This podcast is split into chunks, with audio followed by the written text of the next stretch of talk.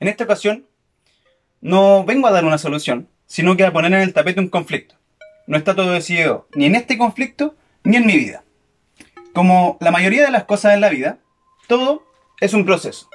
En Chile, antes de 1994, yo tenía unos 5 mm, años, no existía ningún instrumento, no de música claramente, sino que de gestión ambiental. Menos pensar en una institucionalidad que se hiciera cargo de eso. Y por ende, nadie respondía frente al daño ambiental. O sea, cada idea que se presentaba, adelante nomás, se transformaba en algo viable en un 2x3. Como dice un banco por ahí, si tienes una idea, dale. Así eran las cosas en la década de los 90 en Chilito y un ejemplo de esto son las centrales hidroeléctricas hiper mega monstruosas Pangue y Ralco de Endesa. Que fueron aprobadas previo y ya en rodaje de la ley de medio ambiente y los daños generados por ellas son transversales y gigantescos. Pero, ¿saben ustedes que hoy en día, en nuestro país, todos los proyectos deben presentarse frente a un servicio de evaluación ambiental? Sea, como cambia la cosa, vamos que se puede, vamos huevón. Entonces todas las empresas, pa, pa, pa, pa, pa, pa, pa, se asesoran por lo que se les llaman las consultoras ambientales. Y sí, es ahí donde me desempeño como biólogo. Nosotros, los biólogos, somos un cacho en una empresa, una piedra en el zapato. Los jefes nos preguntan después de llegar de terreno. ¿Y cómo les fue? Nosotros todos contentos respondimos, excelente, encontramos un par de zorrochillas, dos pumas, una guiña, cinco monitos del monte, varias ranitas de Darwin. Además, había muchas bandurrias, chorois y hasta un tucúquere vimos. ¡Tucúquere! Oh, mientras los jefes tienen caras de medio metro, nosotros estamos todos excitados, weón. Cambiando de tema, hoy por hoy, cuando llego a trabajar en un entorno natural y su fauna, estoy aportando al proceso de evaluación de un proyecto.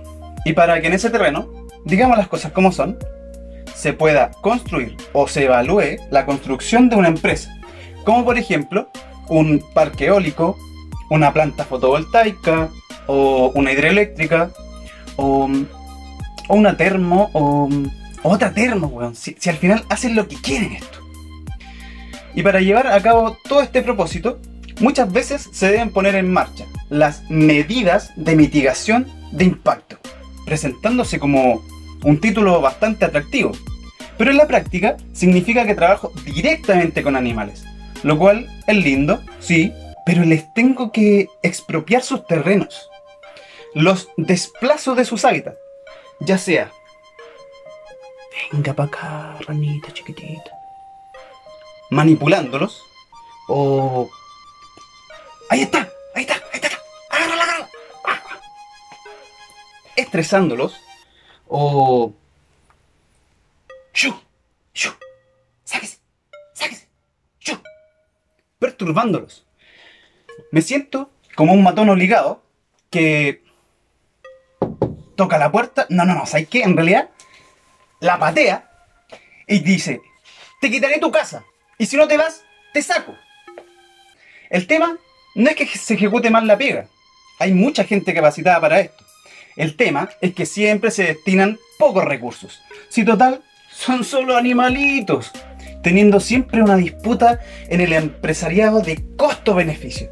Siempre lo más barato versus una inversión decente para la ejecución de medidas decentes. Pero en estos tiempos de avance en temas medioambientales, el biólogo es un ente que genera información fundamental para la toma de decisiones en el avance de un proyecto. Pero se le sigue tomando poco en cuenta. Por mi cabeza todos los días cuando voy al trabajo hay una pregunta que, no sé, como que... como que me remueve las entrañas. ¿Por qué trabajo en esto? Pero la vida es cara y todos sabemos de eso. Y como biólogo, digamos la verdad, tampoco te puedes regodear.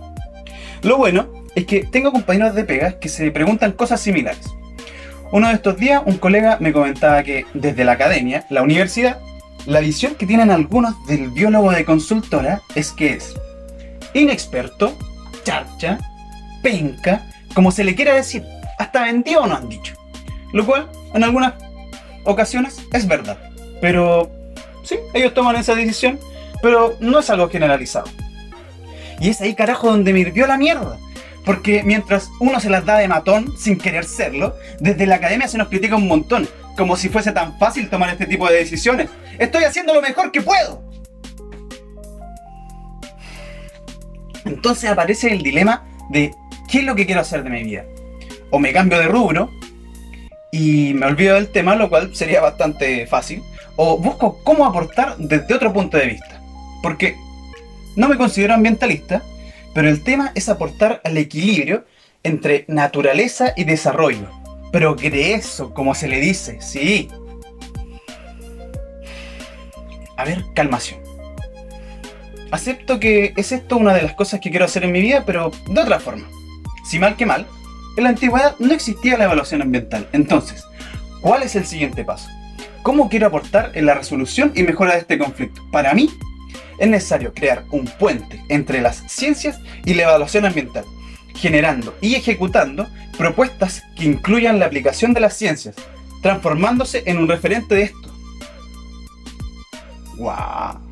Suena lindo, pero vaya a saber cómo se hace esto que digo. Averigüémoslo. Muchas gracias.